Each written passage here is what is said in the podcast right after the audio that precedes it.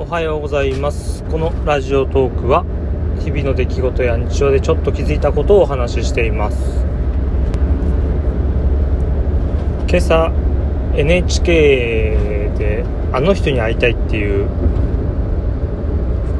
亡くなってしまった方の過去を振り返るというか NHK の番組に出てた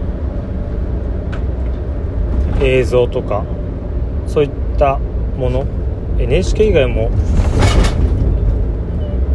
映してるか。振り返りながらこういう人でしたよっていう紹介をする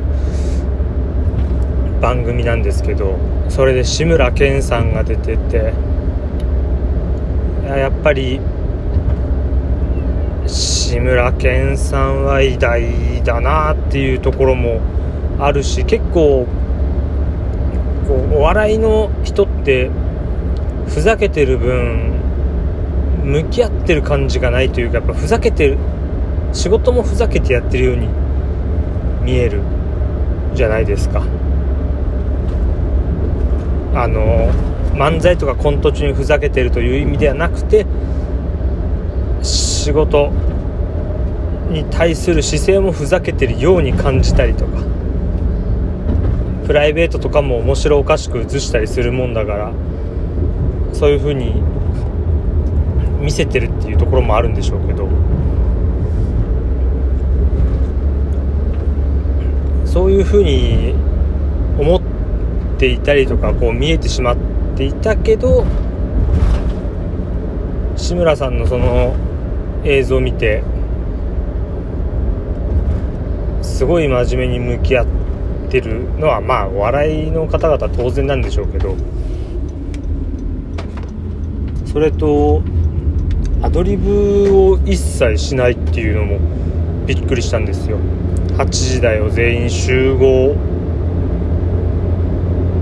のその時は映像流れてたんですけどあれバカ殿とかもそうなのかな。まあアドリブはしない。碇谷長介さんもそうだったらしいんですけどね。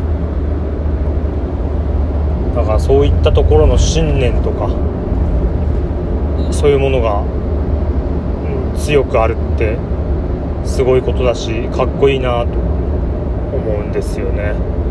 本当コロナがなければもうちょっと生きていたかもしれないって思うと悔やまれるしコロナに対して怒りを覚えてもしょうがないですけどうん。腹は立ちますよね。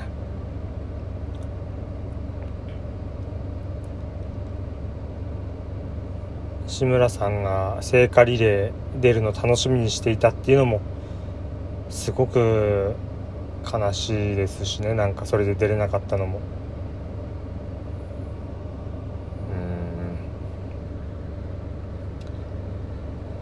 本当。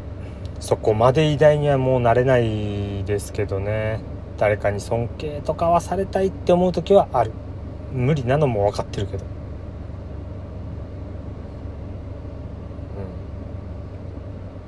うん。まあ終わりかな。終わり。最後まで聞いてくれてありがとうございました。次回もよろしくお願いします。それでは失礼します。